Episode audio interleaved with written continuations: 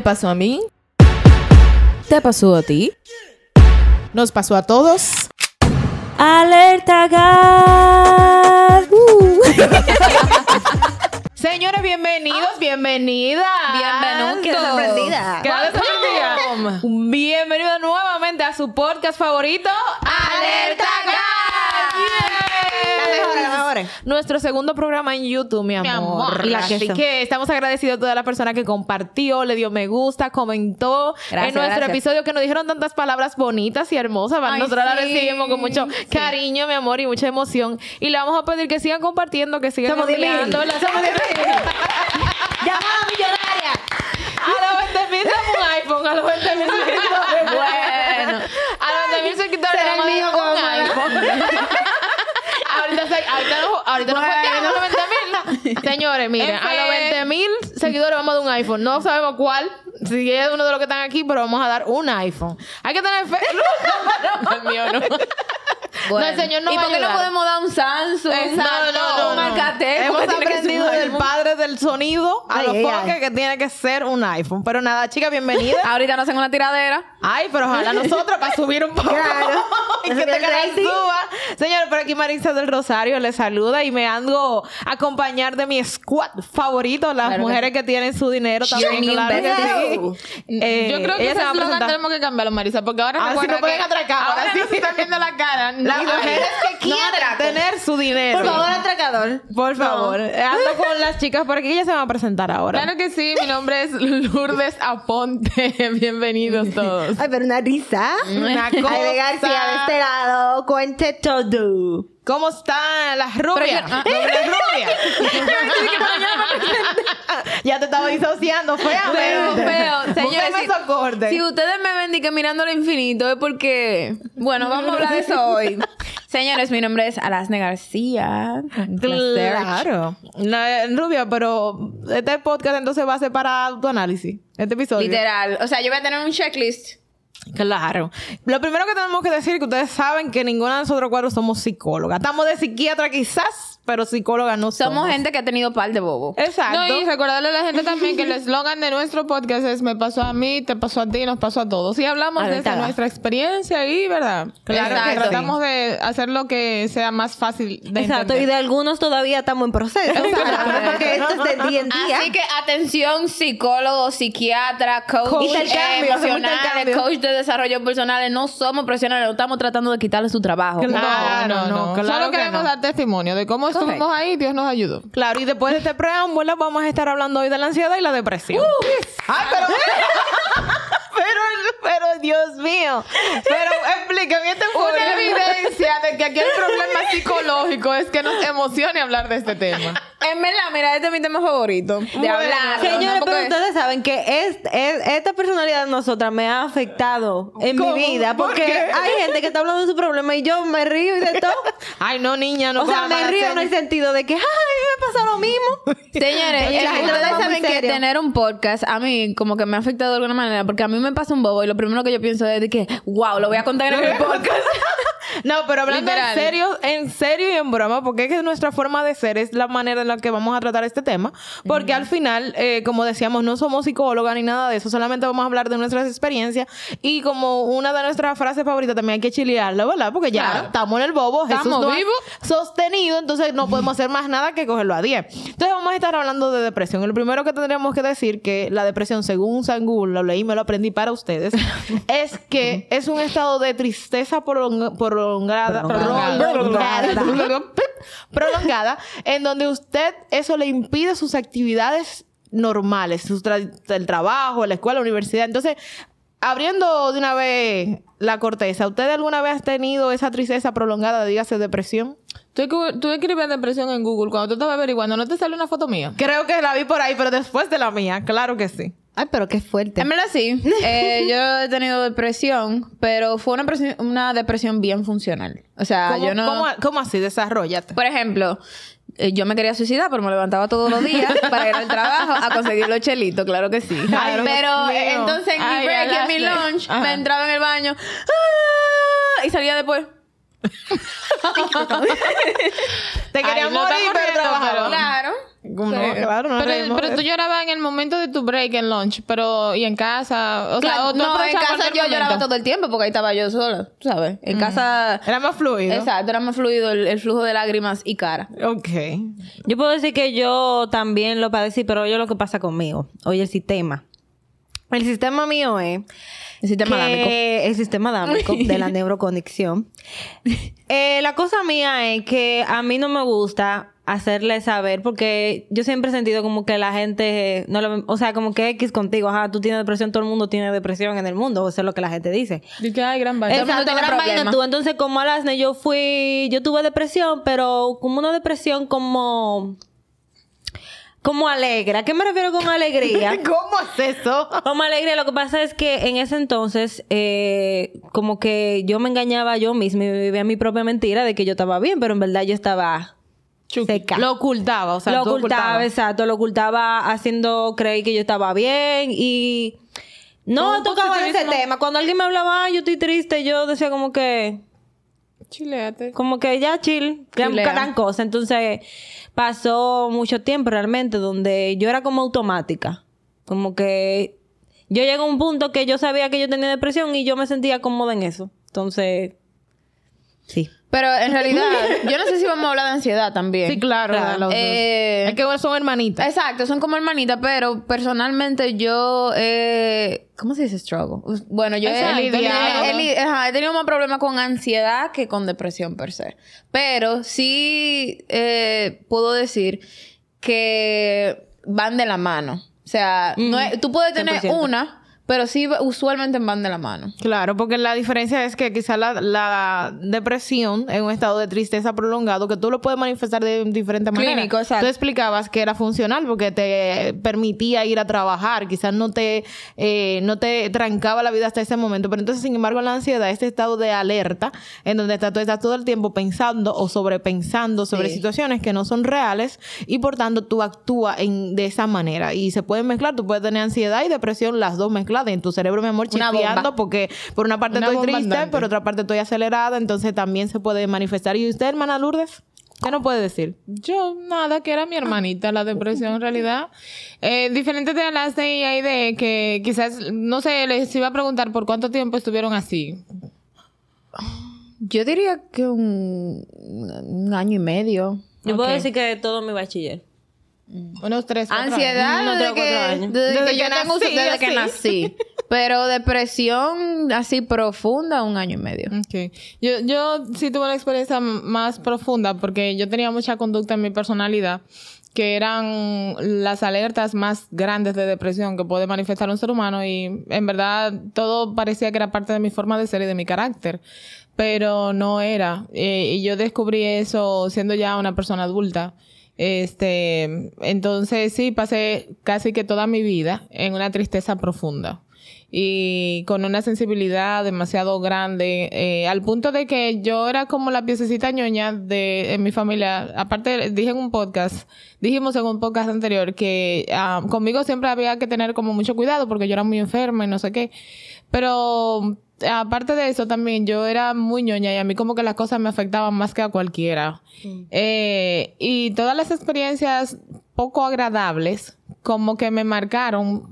Yo creo que de una forma que no he visto como otra persona que algo como que un maestro lo pusiera de castigo, todavía siendo adulto lo recuerde, tú sabes. De hecho, Hace un tiempo me acordé de una maestra que yo tenía cuando yo tenía como unos... Yo tengo memoria a largo plazo buena. Yo recuerdo cosas de cinco años de edad y, cuatro años. Eh, y yo recuerdo que tenía una... Yo era muy tímida, mucho, mucho, y me, me quedaba ausente por no decir presente cuando pasaba la lista. Entonces, esa maestra, de manera directa, todos los días, yo estaba de castigo. Todos los días Por no hablar. por no hablar. Entonces, cuando ella me preguntaba cosas, yo no sabía responder primero porque también no tenía, al, al tener todas estas situaciones emocionales desde niña, eh, estos profesionales no, no tenían quizás información ni la paciencia para lidiar con el método de aprendizaje particular de cada niño, porque cada persona tiene un método de aprendizaje y tampoco quizás con la preparación psicológica para lidiar con niños. Exacto. Eh, esta mujer lo que hacía con los niños que no se sabían las tareas era que los castigaba. Te decían, pongan la manito así y te daban con una regla en la mano. Ay, santo, Esa, esa, esa fue mi infancia. Soy Entonces, yo, sí.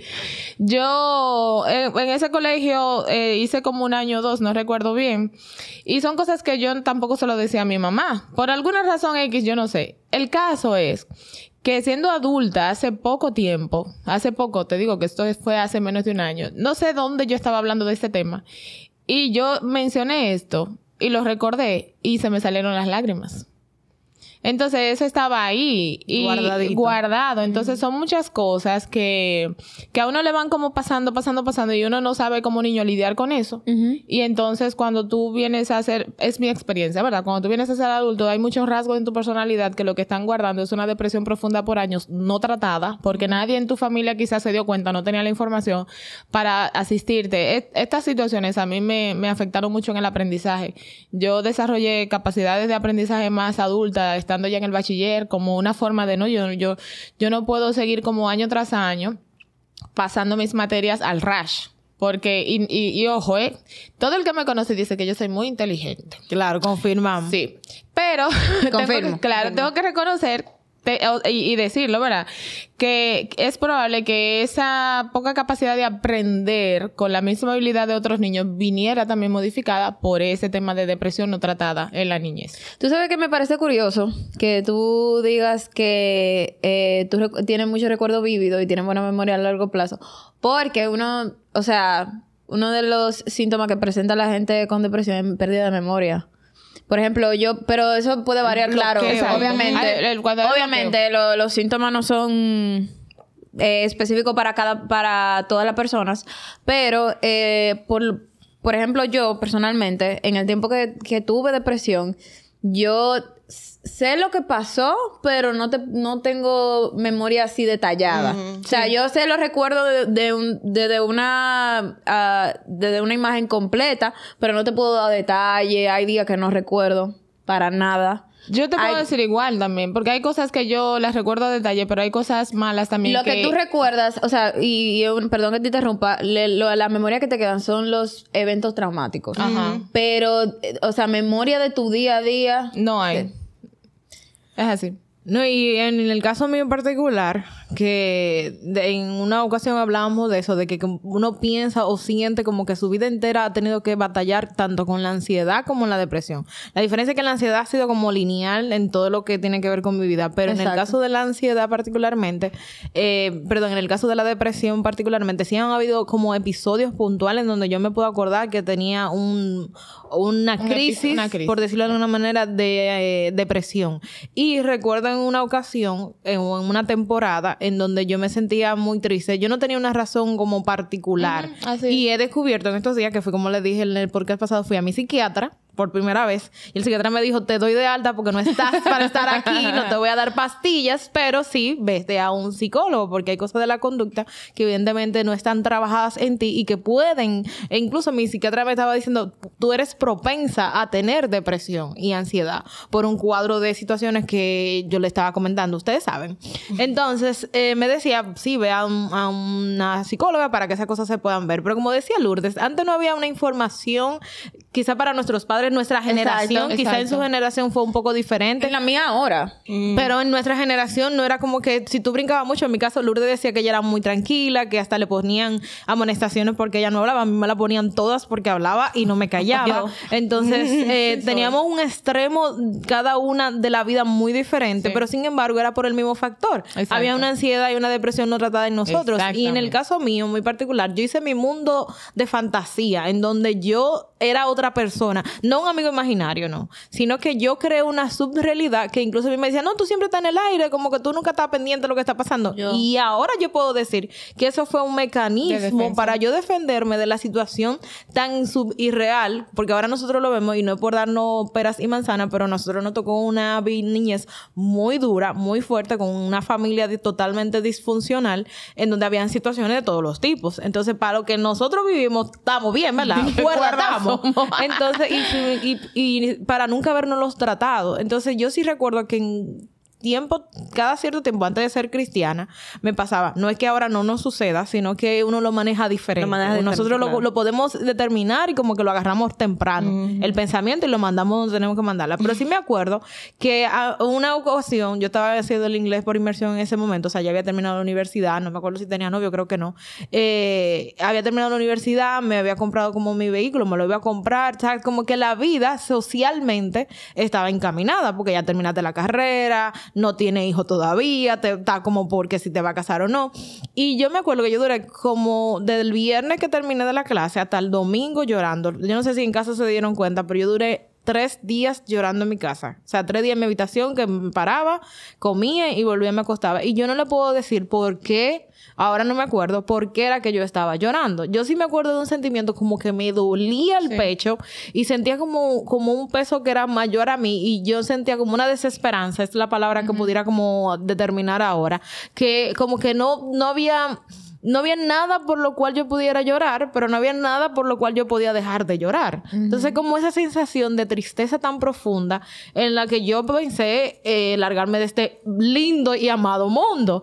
Y gracias al Señor no lo permitió. Y mi- sí, siempre lo digo, uno de los pensamientos que me salvó a mí fue pensar en mi hermana porque era como mi modelo, es mi modelo como a seguir, ¿verdad? Y una persona que ha invertido mucho en mí, en tiempo, en amor, en dinero, en etcétera. Entonces yo decía como que, señores, la mente está loca. Yo me imaginaba de que en la caja mi hermana llorando lo que iba a decir. y yo me imaginaba de que mi hermana diciéndome en la caja, ¿qué fue lo que tú hiciste, buena loca? Cosas así.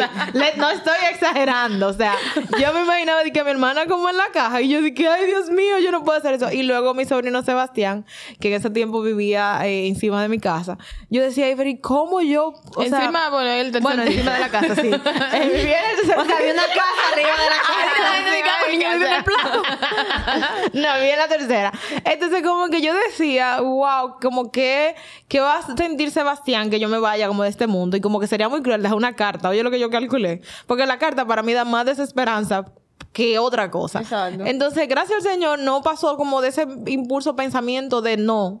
Y ahí fue que yo comencé realmente como a, a tener un poco de valor en el sentido, porque la gente dice que es cobardía suicidarse, pero es también es mucho más valor quedarse aquí en esta tierra con este dolor y este peso, ¿verdad? Como que el tú poder decir, "Eh, ¿verdad? Yo no me siento bien. Si me siento que me- a mí me dolía el corazón en ese momento. Yo sé que medicamento me va a decir no puede ser posible porque no era un infarto, pero me sentía como que me dolía el alma y como que no había, y yo lloraba porque no tenía como otra manera de, de- desahogar mi- mis pensamientos y no tenía pensamientos blancos, todos mis pensamientos eran oscuros, todo mi pensamiento era tú no sirves para nada, tú eres una persona mediocre o tú eres una X, Nadie te XX, quiere. nadie te quiere, o tú estás sola o tú no vas para ninguna parte.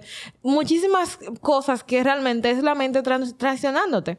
Y gracias al Señor, como le digo, estamos aquí, no, no le hicimos caso a ese pensamiento intrusivo, pero sí recuerdo que duré tres días llorando corrido, pero yo tenía muchos días sintiéndome mal. Fue como ya la última explosión. Pero el lunes había que ir a trabajar. Entonces ahí pasó la parte de que en mi caso particular, cuando tú no tienes como un sostén económico, que tú vas a decir, si me quedo aquí, fracaso, eh, eso te ayuda un poco también a paliar La pobreza depresión. la fue pobreza determinante. salva Claro. muchas veces de la depresión.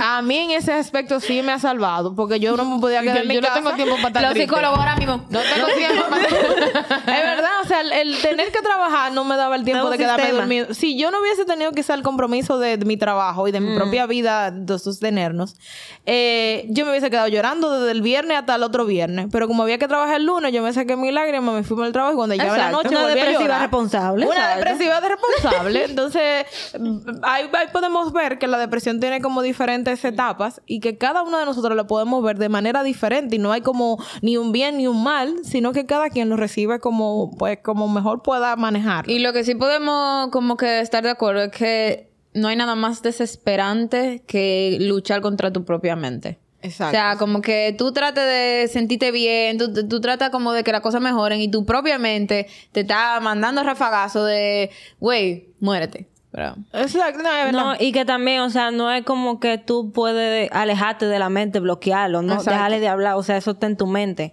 Y algo que me pasaba a mí, y, y es como decíamos que hay diferentes cuadros de depresión y, y personas que, que lo manejan de muchas cosas, de muchas formas. Mucha gente que tiene depresión aprende cómo tener un mecanismo de defensa, pero en mi caso, o sea, era como un desenfreno de dejar que personas como que te van a herir entren a tu vida, como un desenfreno, como que, ok, yo dejo que todo el mundo haga lo que quiera conmigo y yo pretendo que soy ruling, pero todo el mundo hacer al final lo que quiera con su vida. Entonces, también llegó un momento en, en el que yo no sabía definir, o sea, ¿por qué? Yo no te puedo decir con certeza como que ¿Por qué esto, te- esto desencadenó mi depresión. Tampoco me ¿No acuerdo. sabes en qué punto comenzó? Tampoco me acuerdo. Yo, yo nada más sé que de un momento a otro yo vivía la vida locada. Y como que me sentía mal, pero me sentía bien, entonces no encontraba como que... Tenías ¿Cómo salir? Como que, que salir. Simplemente me acuerdo, como, como decíamos, de, lo- de los momentos traumantes que sí pasaban, que porque yo soy muy mala, recordando, ay, no, muy mala, muy mala, pero siempre hay como unos momentos claves que tú te acuerdas. Y como yo decía, hubo un momento que yo vivía como la vida automática. Yo estaba modo automático. Modo Zombie. automático todo. Modo Exacto, zombie. modo zombie. Que, Que, todo, todo, lo el que mundo así, y todo el mundo decía lo que decía de mí. Yo, ay. Pero después, ahora que uno tiene al Señor y uno conoce, tú dices, mierda, pero Estaba, estaba muy mal. estaba, estaba mal. mal. O sea, todo el mundo hacía, o sea, hacía lo que quiera contigo. Y yo no sé si uno tiene una cara de. De tengo depresión, No. soy débil emocionalmente, a lo que tú quieras Yo, conmigo. creo, Lo que yo sí pasa- creo que ese estado emocional atrae a Ajá. las personas Mm. incorrectas en ese momento. Eso Por- sí yo creo. Claro, porque es que cuando tú estás en depresión, tú tienes una falsa percepción de ti mismo y una valoración casi cero de lo que de lo que tú eres y de lo que realmente vales y sobre todo de lo que vales para Dios. Entonces, al tener esa esa percepción e- equivocada de ti mismo, tú permites basura, venga, eh, alcohol, venga, eh, gente que se quiere aprovechar de mí, yo no valgo nada, venga, porque hay, hay algo en, en- en nosotros que nos dice, tú no vales, como tú decías, que tú haces vivo, y así mismo nos vamos a Y, conducir. y eso me recuerda mucho al, al podcast, al episodio que hicimos con Leslie de las adicciones, que ella estaba contando, excesos. de los excesos, ajá. Que ella estaba contando que ella no le tenía miedo a nada. Y cuando viene a ver eso, es que ella está viviendo en una depresión. Claro. Y como yo decía tam- eh, también en el episodio de de los alimentos de cómo era que- ese- ese- alimenticios. los alimenticios muchas veces nosotros dañamos nuestro cuerpo o nuestra vida la tenemos en desorden simplemente porque en nuestra mente nos sentimos que nosotros merecemos tener Una buena vida Sí, exacto. o, prote- proteger algo tan tan valioso como tu mente tu salud emocional y, al final tú lo vives adentro de ti Y tú sabes que yo quiero aportar algo más. En estos días estaba viendo una entrevista que le, que, que le hicieron a una persona cristiana. Eh, no recuerdo, no sé cuál es su nombre, pero sé que se está haciendo viral en las redes sociales. Y estaba hablando acerca de las personas que tienen depresión y lo estaba enfocando mucho en las cosas materiales. Y hablaba acerca de que la gente se pone triste y entra en depresión porque quiere el iPhone, pero no lo puede tener. Quiere comprar tal cosa. Entonces, como el estar detrás de cosas que tú no puedes alcanzar te van a hacer triste. Yo quiero eh, decir que yo no sé si eso le pasa a mucha gente, pero de verdad no es lo que he visto. Y al menos esa es mi experiencia. yo, yo creo que las depresiones llegan más, son por temas más profundos y menos banales. Que las cosas materiales, porque Aunque puede pasar. puede no, pasar, puede puede pasar. pasar. No, no, Claro, invalidamos, exacto. ¿verdad? El que Claro. sí lo haga No por cosas materiales. no lo invalidamos, pero, pero yo pienso, sin ser psicóloga, que una tristeza por algo banal puede ser más pasajera. Yo no he escuchado a una persona con una tristeza profunda de meses porque no se pudo comprar el iPhone que quería o porque no se pudo comprar la ropa de marca que quería. Porque la gente que tiene la vanidad a ese nivel hace lo que sea por conseguir lo que quiere. Exacto. Es lo que más he visto, ¿verdad? Sí. Pero Hasta cogerlo prestado. Exacto, hasta endeudarse y coger préstamo en el banco. Y claro, una deuda te puede llevar a un estado de depresión después porque tú estás detrás de satisfacer algo que todos sabemos que se llama Dios, ¿verdad? Y estás buscando la forma de llenar ese vacío. Pero las depresiones que son clínicas, que son, vienen por cosas más profundas. Lo primero es la falta de Dios en el corazón del ser humano. Y, y una de las cosas que el, el enemigo hace con la vida del ser humano es lastimarlo para, para, para quitarle su identidad. Cuando nosotros somos violentados, cuando somos lastimados, cuando somos rechazados, cuando somos abandonados, esas cosas van dejando en nuestro corazón, en nuestra alma, registros de no sirves, no vales, no eres nadie. ¿Entiendes? Van dejando como esos códigos. Y entonces uno crece o uno comienza a moverse por esos pensamientos. Lo que hay en tu mente va a mover tu conducta. Por eso ahora mismo hay un auge importante de, de, de, de, de promover la salud mental sobre todo después del COVID, el encierro, el aislamiento. Yo conozco personas que después del COVID jamás han salido de su casa y eso no es sano. Entonces, Es pánico. Eso es pánico, eso eso te da ansiedad. Yo no me imagino eso, señores. Yo yo duré un año trabajando desde la casa y tengo las marcas de, de, esos- de, de- de ese, de ese encierro porque me generó mucha ansiedad. Me accidenté en casa con un café por estar yendo de aquí para allá y de allá para acá. Y yo recuerdo, le estaba haciendo eh, el cuento a unos compañeros de trabajo hace unos cuantos días, que para yo salir un poco del encierro me inventé un día una bichola con dulce. y salí a repartirla. Y llegué a casa de mi tía, mami, venga, que aquí tengo una bichola. Y fui a casa de mi otra prima, baja, ven, que te tengo una bichola con dulce, para salir un poco. Entonces, nosotros tenemos que cuidar, sobre todo cuando, en mi caso, eh, yo, a mí me pasaba como Maritza. Ella duró tres días llorando, pero yo, yo, yo lloraba toda la noche, toda la noche, toda la noche. Y una vez hice una crisis de, de- de depresión tan fuerte que una psicóloga me recomendó cuando tú sientas no, que no aguantas más, grita fuerte mordiendo tu almohada.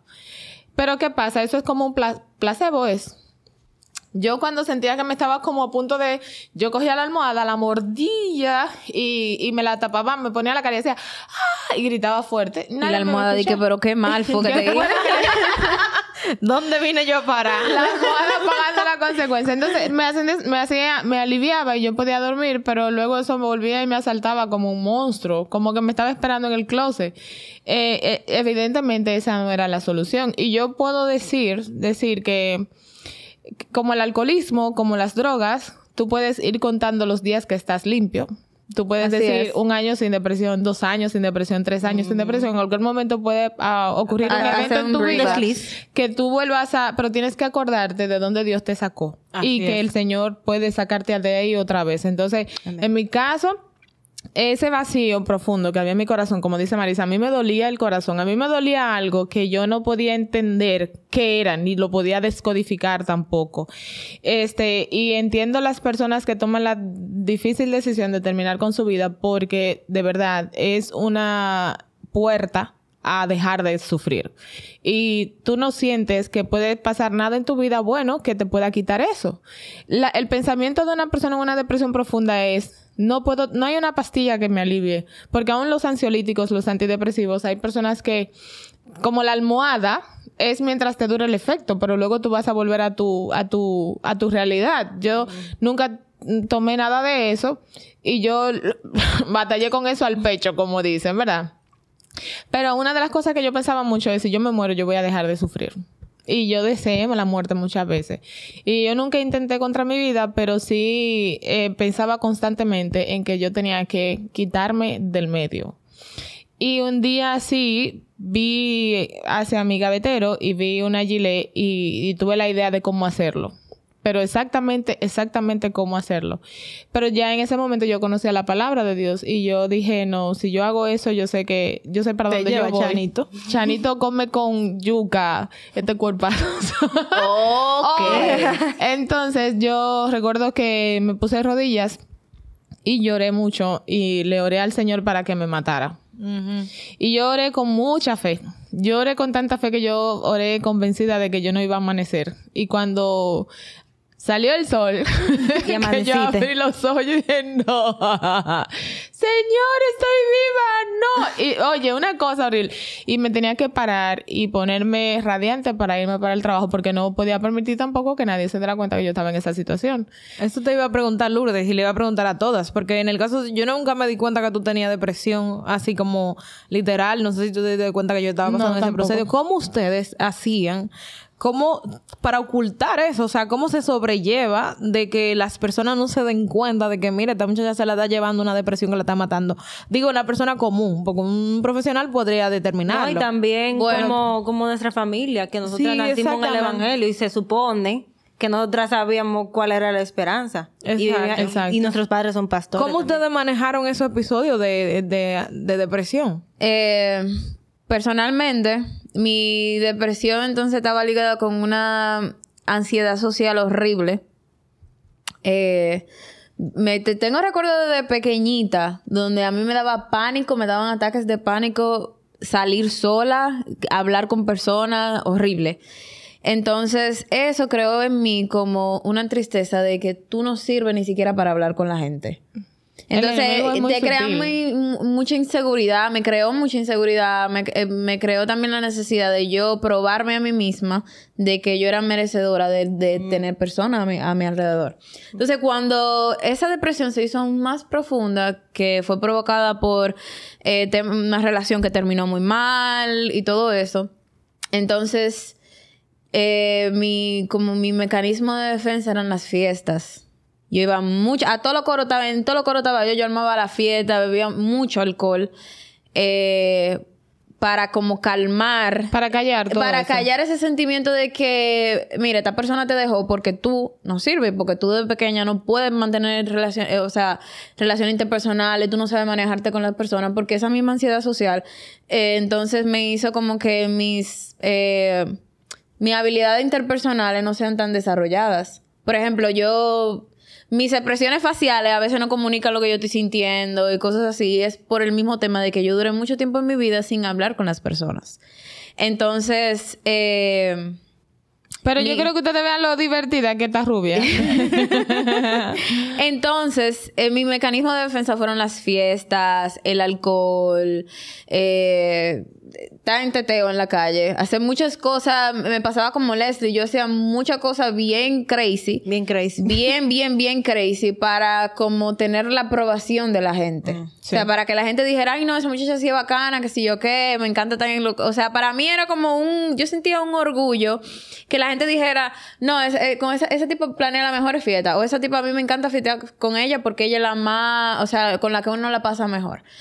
Eh, y sí, o sea, entonces la persona entiende que cuando tú estás deprimido, tú te trancado en tu casa triste llorando todo el tiempo y no necesariamente es así. Exacto, ¿no? O sea, tú puedes estar deprimido y vivir la mejor vida en redes sociales, en, en, en fiesta, en todo eso, tener muchos amigos y aún sentirte solo. claro, es así. No, y en mi casa, por ese lado eh, me pasó lo mismo, pero a diferencia de Arasne, yo en mi casa siempre fui muy independiente. Porque, por ejemplo, ella y, la- ella y Ronnie tienen una buena relación de hermanos y siempre han sido muy unidos. Mi Ronnie es, contexto, es mi hermano. Pero yo siempre, y es algo que yo sé que mis padres no, me- no me lo dicen a mal, sino que yo siempre he sido muy dependiente. Independiente. Independiente, perdón. Muy independiente. Entonces, eso me, me llevó a que yo misma eligiera mis amistades, yo misma eligiera mi coro. Ajá. Y yo ocultaba eso también en las fiestas, en los novios, en beber alcohol, en salir. Yo salía mucho. A, a lo que sea yo salía, pero era para no enfrentar mi dolor. O sea, para que otro no lo viera ni para yo misma Exacto. enfrentarlo. Porque no te gusta. A ti no te gusta. No, que no, queremos dar lástima eso. también. Entonces, no, Exacto, ni la lástima de la nunca, gente. Nunca, nunca, nunca fue mi, mi propósito. Pero entonces, cuando tenía que enfrentarlo, me daba duro. Pero duro. Entonces, yo recuerdo que. Y no, o sea, eso es uno de los recuerdos que más se me va a quedar en la mente. Que como que la única persona que se dio cuenta fue una profesora que yo tenía. Porque eh, yo iba mucho a los baños y era llorar. Porque el problema estaba ahí mismo al frente de mis ojos. O sea, yo lo veía todos los días. Y yo sí recuerdo que fue la única persona que se me acercó y, y fue la que... eh, a- yo tenía, bueno, ¿qué edad tú tienes los- en octavo? Como 14. Como 14 años. 13 años. 14. Y ella me recomendó ir, ir a una psicóloga. Yo recuerdo que mi mamá dijo, no, que si yo qué, ¿cómo puede ser posible? Y nunca pasó. Entonces yo ahí me quedé como que entendí, ok, de verdad, Ahí tengo un problema que está tengo un problema grande. también, entonces no, porque no puedo expresarme, entonces, entonces, ¿cómo se supone que uno salga de esto? Entonces, yo creo que de la forma que yo lo tapé fue siéndome, haciéndome cada día más de- eh, eh, independiente. Independiente. Y tú sabes que yo creo que es, es un problema, o era una barrera generacional que hay con los temas de salud mental, por, por lo menos Sí. con mis padres y, y estoy segura que con los de Sí. ustedes también. Que la, o sea, tú no puedes. Tú vas donde tu mamá le dice, ay, me siento mal porque Tú tengo te falta de depresión. oficio. eh. Tú te falta, tú te falta de que Mira, te como- muchacha. Mira a ver si hay unos tratecitos por ahí para que los Depresión debería tener yo que cargo contigo.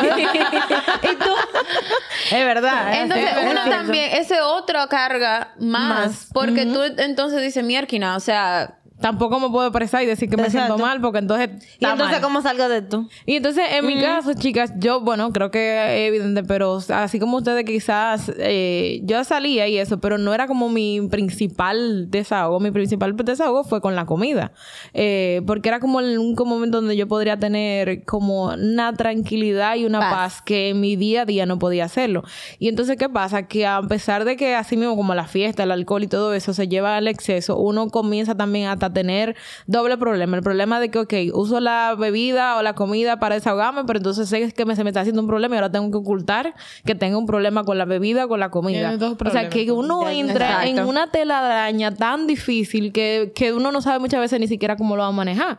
Porque ya lo de la comida me da la calma, pero me- se me está convirtiendo en un problema. En el caso de la comida se ve, pero también en el alcohol. Las Claro. personas llegan a tener un punto de adicción y un punto de tener problemas, tener accidentes, tener faltas en el trabajo, la universidad. Exacto. Que se hace evidente que tú te, te, te has salido de Que las hay un desorden. ¿Te entiendes? Entonces, hay un momento en donde tú sustituyes, eh, eh, por me estoy sintiendo mal, lo sustituyo por el alcohol, por los amigos, por los novios, pero entonces esa sustitución se hace nociva porque tú lo llevas al extremo. Claro. Porque tú no lo sabes controlar, que lo que aquí está pasando una falta de control sobre tu persona. ¿Te entiendes? Y tú lo tratas de ocultar. Y quizás para otra persona lo ocultan trabajando. Exacto, Y se vuelve, ah, bueno, pues le, le doy paso a usted. Sí, ese era mi caso. Yo me refugié en los estudios y en la universidad, gracias al Señor. Gracias a Dios, no dañó su Gracias hígado, porque Dios, como trabaja bebiera. Eh, eso a mí me ayudó a superarme mucho, pero también me quitó mucho, me, me quitó muchos años de mi vida. Porque yo soy una persona que tiene pocos amigos, lo puedo contar con, con, con, con esta mano. Los amigos que tengo, claro, ahora en el Señor es diferente. Yo tengo una Barça, Ah. eh, incluyéndola, por supuesto, a mis chicas. Pero, pero antes de conocer al Señor, sí, yo no era una persona de tener amigos, de salir, de, ir a fiestas, ni mucho menos, sino todo lo contrario. Yo siempre estaba encerrada, tranqueada. Cuando no estaba trabajando, estaba encerrada en mi casa. Eh, y trabajaba por horas y eso era como mi felicidad. De hecho, recuerdo que tenía una compañera de trabajo que un día me hizo un bullying porque se me salió del alma decirle, ay, mañana es sábado. Pero Lourdes. Literal. ¿Pero un viernes. cómo así? Un viernes. ¿Qué tú? O sea, que tú estabas triste Yo lo porque no ibas a trabajar. Exacto. Yo, se- yo lo expresé. Imagina a tu amiga. Es Y ella loca, que- dijo así mismo. Pero esta mujer es loca. Pero ven tú sola para acá si tú quieres. Pero yo lo dije de una manera tan natural que yo no me di cuenta que yo estaba mal. Porque ¿cómo es posible que tú digas de que, ay, Y mañana... tu pobre compañera de trabajo, ¿de qué? Y yo si- esperando el sábado. Si mis jefes de ahora me hubiesen encontrado en ese momento. Pero eh, ahí era mi lugar, mi happy, happy place. Happy place. Eh, y el- entonces el sábado y el domingo eran los días más negros de mi vida. Hasta que llegaba el lunes y yo volvía a mi rutina. Volví a ser feliz. Entonces, eh, podemos recapitular que de, de manera diferente, pero cada quien hacía una manifestación sustituta, ¿verdad? Para poder lidiar con Sí. ese dolor. Entonces, chicas, también eh, eh, hay una información aquí que quiero compartir con ustedes. Ustedes saben que en el caso de la ansiedad hay diferentes trastornos. Y a mí me gustaría saber, dentro de ellos está la ansiedad generalizada, que es donde tú todo el tiempo piensas que te van a chocar, que te van a matar, que te van a violar, que te van a atracar. Que lo peor que te va a lo pasar. peor te va a pasar a ti. Y dice que para que esto sea un trastorno eh, considerado ¿verdad? como un problema, tiene que tener esos pensamientos por más de seis meses. Sí. Y también está el trastorno del pánico y la fobia. ¿Ustedes han experimentado alguno de esos, tanto, eh, tanto pánico como fobia? Y pudieran compartir algunas de sus experiencias. Sí, mira, eh, para mí, eh, mi, yo tengo, tre- eh, bueno, tenía, Que se sepa. que se sepa, Que se haga eco. Eh, trastorno de ansiedad generalizada que provocaba episodios de pánico. Eh, y me acuerdo una vez, la primera vez que me monté en el metro. Eh, contexto. Mi papá, eh, un hombre tan bueno, él sabía que yo tenía temas de la cabecita. Siempre tan brillante. Entonces, él, eh, la primera que yo me monté en el metro, me dijo, mira, yo te voy a encaminar, te voy a llevar al metro, te voy a enseñar todas las estaciones, que sé yo, que cómo montarte y todo eso. Mírame bien para que lo hagas, para que lo repliques. y yo, claro que sí. Mi mamá, una, eh, una mujer tan sabia, ella siempre le decía a mi papá que no lo haga, pero nada, nada puede detener a mi papá. El punto es que él, eh, él me enseñó todo bien. Al otro día que yo eh, tuve que ir a coger el metro, yo iba todo el camino pensando en qué le iba a decir a la persona, cómo iba a comprar la boleta, cómo iba a pasar la... La barandilla, cómo me iba a montar al metro, qué tenía que escuchar para montarme, para desmontarme en la estación y cómo se tenía que ver la de estación en la que yo me iba a montar. Si algo cambiaba en el esquema que yo había formado en mi mente, Iba a ser una Ay, eso ay, me ay, va a provocar un pintaron pánico. ese día. Si le cambié la voz al señor. Mira, escúchame, escúchame, Alasne. Yo me imagino que hay generaciones que están escuchando esto que va a decir, oye, por Oye, lo que esta esta. muchacha tenía ansiedad. Y si ella se hubiese visto en la situación que yo me vi, Cada quien es diferente. cada uno es El diferente. lo sistema que toca, dámico. toca. Este sistema dámico. Exacto, que- este fue mi sistema. Claro. El punto es que yo iba ensayando todo lo que iba a hacer, ensayándolo, ensayándolo, ensayándolo. Me monto en mi metro, estoy, estoy esperando mi estación. Yo, porque también entonces yo me disocio. aparte de que te- aparte de que tenía todo ensayado, yo me disocio. Yo llego a un punto que estoy mirando así Ya tú sabes. y no estoy. Entonces me pasó un episodio así de disociación y me desmonté. en el metro. Me desmonté en la parada que no era. Ay, Dios mío. Cuando yo me desmonté, que yo vi que, que yo vi que yo no estaba en la, en la estación que se supone que yo me iba a desmontar.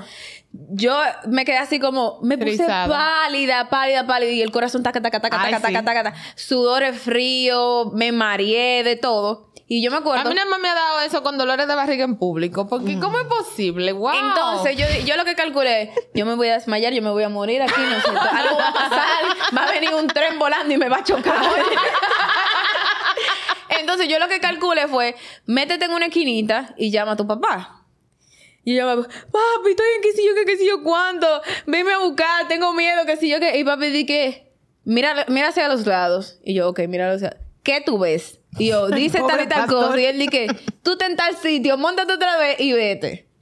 Pero, eso, o sea, ese, eso es solo un ejemplo de millones de cosas que a mí me han pasado, que me han desencadenado episodios de pánico. Inclusive yo tenía esta técnica, ya yo había desarrollado técnicas ¿De cómo para lidiar? manejarlo. O sea, si yo sentía que venía como un ataque así de ansiedad fuerte, yo trataba de observar lo que estaba a mi alrededor, respirar, sentir como algo, como... Algo en lo que te, Algo que te aterrizara. Ajá. Ah, Exacto, algo, yo me lo, me lo recitaba en la mente. Eh, dime algo que tú puedas ver, algo que tú puedas tocar, algo que tú puedas oler, algo, algo que tú puedas escuchar. Entonces eso como que me...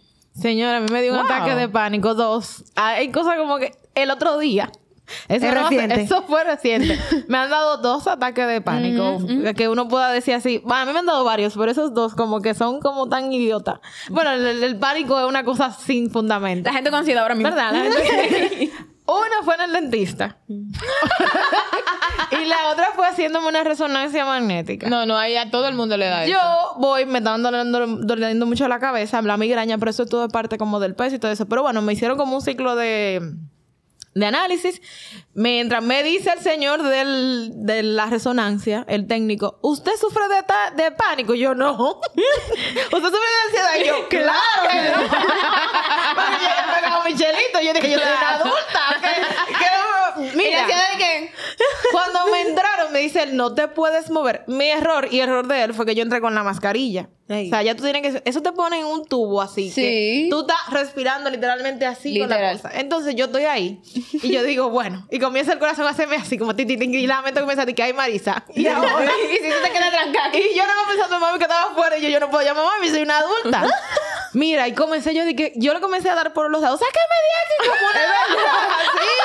Yo comencé a dar eso, sáqueme de aquí, por favor. Mire, yo no sé cómo fue que yo pude hacer así que me quité la mascarilla porque yo me estaba ahogando y yo, me muero, sáqueme de aquí, por favor. Y yo me el técnico dije, no me sacó. ¿Y tú no tenías que dar?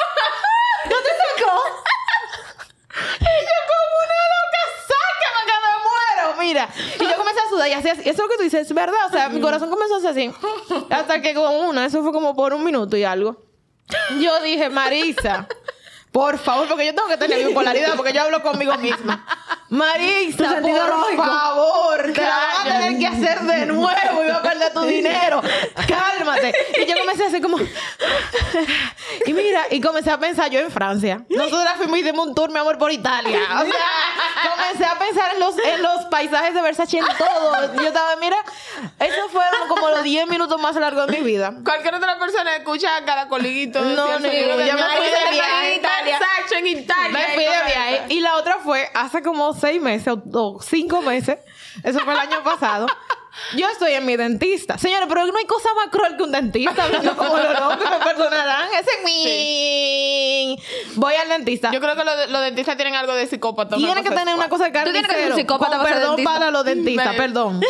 Que ahorita se ofenda la gente. No, es Pero mira, relajante, yo es voy a relajante. mi dentista y me tienen que hacer una cura en una muela, una cosa. Y me dice, lo peor es que comienza a engancharme cosas. Ya me va dando ansiedad. Me ponen unos lentes. Yo uso lentes normal para leer. Ya no veo bien. Vaya a la secuencia.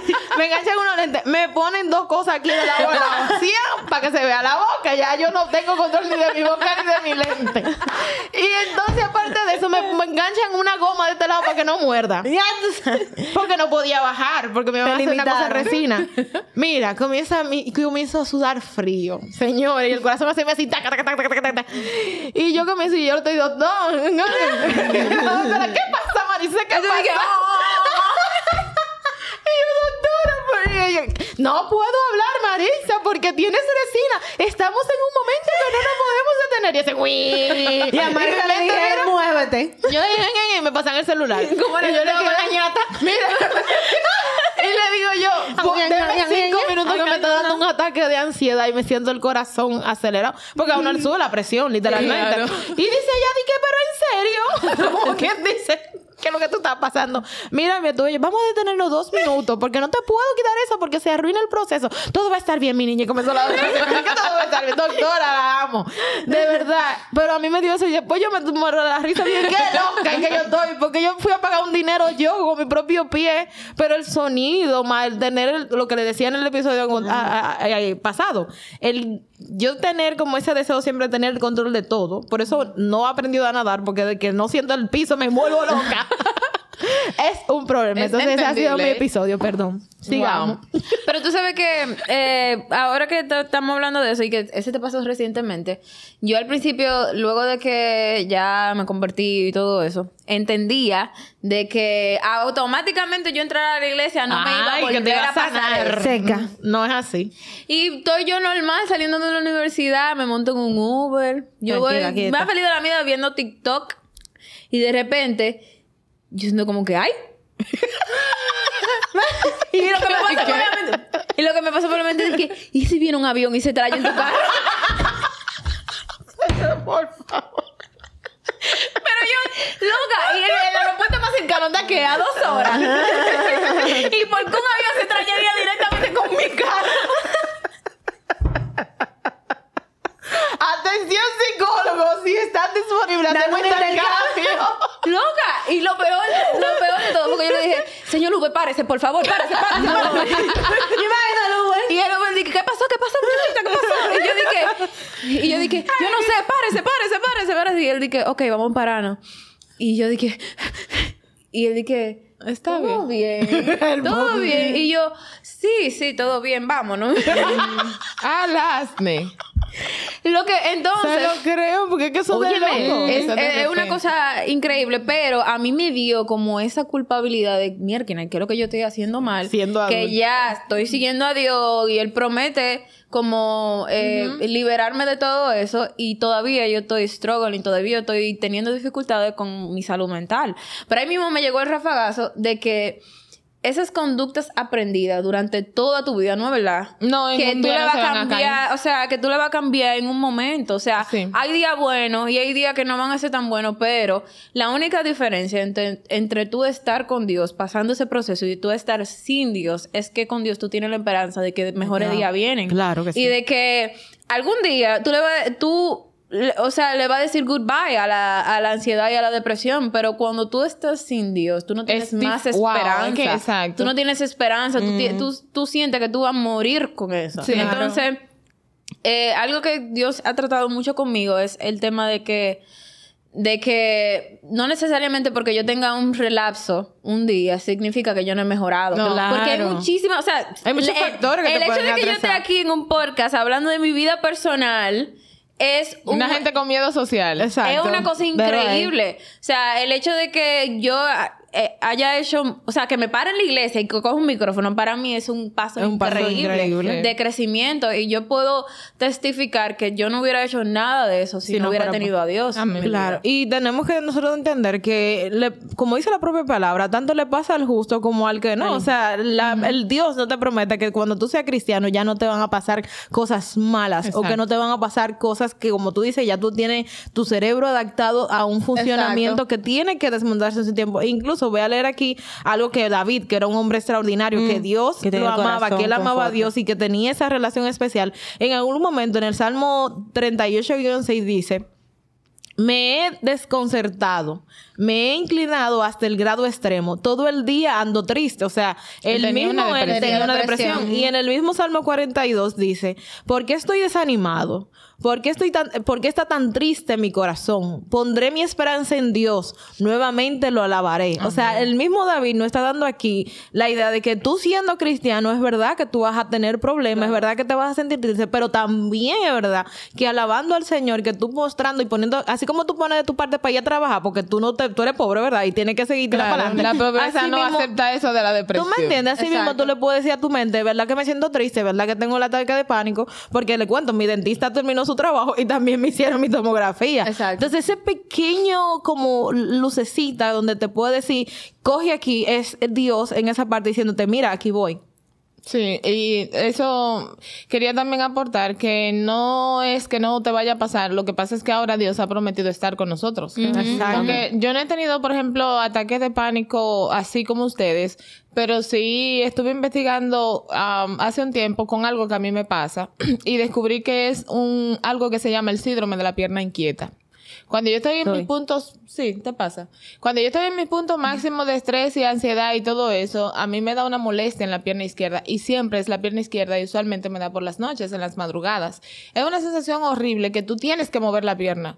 Porque eh, eh, imagínate tú que tú tienes como algo entre el estómago y la pierna y, y no te deja dormir. Cuando eso me pasa, no me deja dormir. Yo puedo pasar, entonces viene con el insomnio también. Porque Exacto. tener la molestia no te deja dormir. Y yo no entendía por qué me pasaba esto. Era, era- era la ansiedad detonando en mi cuerpo. Y la última vez que me dio, me dio en la estética. Ay, Dios mío. haciéndome. Un lugar más random. Exacto. Me ta- era- ya tenía muchas horas, o sea, no muchas horas, pero ya había pasado un buen rato eh, haciéndome un proceso ahí con el láser. Entonces, cuando ya estábamos casi terminando, de repente, yo comencé a pensar, como ya tengo mucho tiempo aquí, me están invadiendo mi... mi, mi Qué pensamiento. Exacto, ya tengo mucho tiempo, me están invadiendo esta multitalenta, yo tengo que yo tengo que hacer tal cosa y comencé a estresarme y de repente si a ti te pasan el láser y tú tienes alguna cortadita por la navaja o lo que sea, el, el- te duele, te pica y y entonces, a veces, qué sé yo, yo me he hecho alguna cortadita y cuando me pasa, ay, me, me dolió, o lo que sea. Y yo estoy muy relajada y de repente cuando comienzo a pensar todo eso, que ya tengo mucho rato aquí, que me siento como invadida, de repente mi pierna hace así, ¡pa! Y fue un movimiento involuntario. Y dice la muchacha que me está haciendo el láser, que, ay, discúlpame. Yo no, discúlpame usted. Eso fue un ataque de ansiedad de ese rápido. Porque ya yo llegué a mi límite. Ay, pero de verdad, yo... eh, cuando me han pasado estas cosas, lo que el método que he podido aprender eh, para que esto se me pase es recordar que el Señor está conmigo, lo primero. Y que en ese momento no hay nada que esté fuera de control, ni que mi vida corra peligro, ni que la patria corra En- peligro. entrar en raciocinio. Entrar en razón. ¿Por qué? ¿Qué pasa? Todo está bien, no hay razón para que estés así. Y comienzo a recordar la palabra y a recordar las promesas de Dios y cómo Dios Sí. está conmigo y comienza a venir esa paz y el síndrome se me pasa. Pero eso es horrible, de verdad, tener ansiedad. Wow. Tú sabes que, por lo menos personalmente, yo me he dado cuenta de algo que Dios hace conmigo.